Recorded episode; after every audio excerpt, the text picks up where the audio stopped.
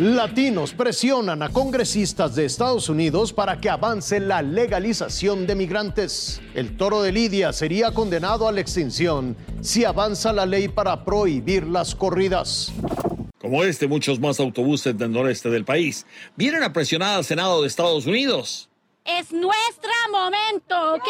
Nuestro momento ahora. La Cámara de Representantes ya aprobó el plan de infraestructura humana del presidente Biden y ahí hay cambios a la ley de inmigración que permitirán que los ciudadanos extranjeros documentados e indocumentados soliciten un ajuste de estatus después del pago de una tarifa adicional de 1.500 dólares y de completar una verificación de antecedentes con un examen médico. Quienes califican serán los Dreamers y todos los trabajadores que prueben ser esenciales, incluidos los trabajadores agrícolas, los que trabajen en la atención médica, en el sector de la energía, en el transporte, en las obras públicas y en los trabajos de la industria y la seguridad. Prácticamente en todo podrían ser millones de personas. Es la mayor reforma en 35 años. Esta podría ser la mayor legalización en la historia y tome usted en cuenta que en Estados Unidos, cuando se habla de 8 millones o de 10 o de 11 millones de indocumentados, por lo menos el 80% se trata de personas de México. No descendientes o que tienen una tía en México. No, no, no, de gente que nació en México. Entonces, esto beneficiaría enormemente a las comunidades mexicanas en los Estados Unidos y a millones de familias en México también. En Washington, Armando Guzmán, Fuerza Informativa Azteca.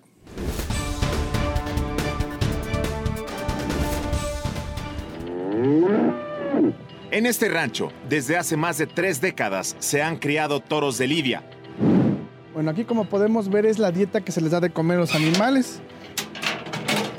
Aquí la, la dieta está muy bien balanceada, cumple con todos los requerimientos nutricionales, lleva sus minerales y todo lo que requieren los animales para, para que lleguen en buenas condiciones a la corrida de toros. Los toros bravos llevan una alimentación muy distinta al ganado bovino, mucho más nutritiva, más completa y por lo tanto más cara. Esta especie necesita grandes extensiones para desarrollarse. Debido a su temperamento territorial, no puede convivir con otros animales.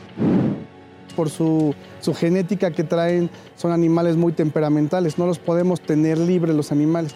Ellos deben estar en sus potreros, este, donde, pues, por si pueden ver ustedes, son espacios muy grandes donde ellos están de forma muy cómoda.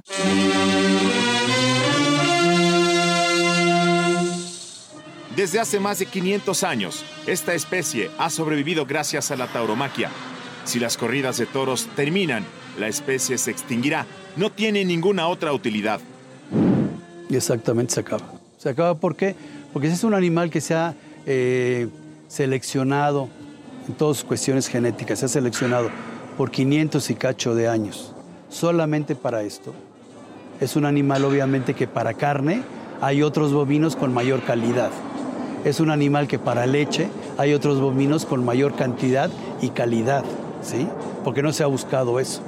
No habría otra razón, su comportamiento no permite el manejo en un establo. Se estima que en México existe un hato de 118 mil cabezas de ganado de lidia, 262 ganaderías, 216 plazas de toros en activo, se realizan más de 500 festejos al año, 145 matadores y 137 novilleros en activo.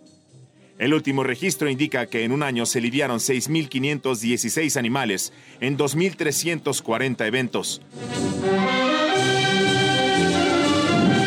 Los animales que llegan al ruedo lidiarse, de todo el acto, o sea, de toda la conformación ganadera, llega más o menos como el 7% solamente, ¿sí? que son los que se lían en la plaza. La probabilidad de que las corridas de toros se suspendan en la Ciudad de México tiene preocupados a caporales como Don Lupe, que ha trabajado 30 años en este rancho.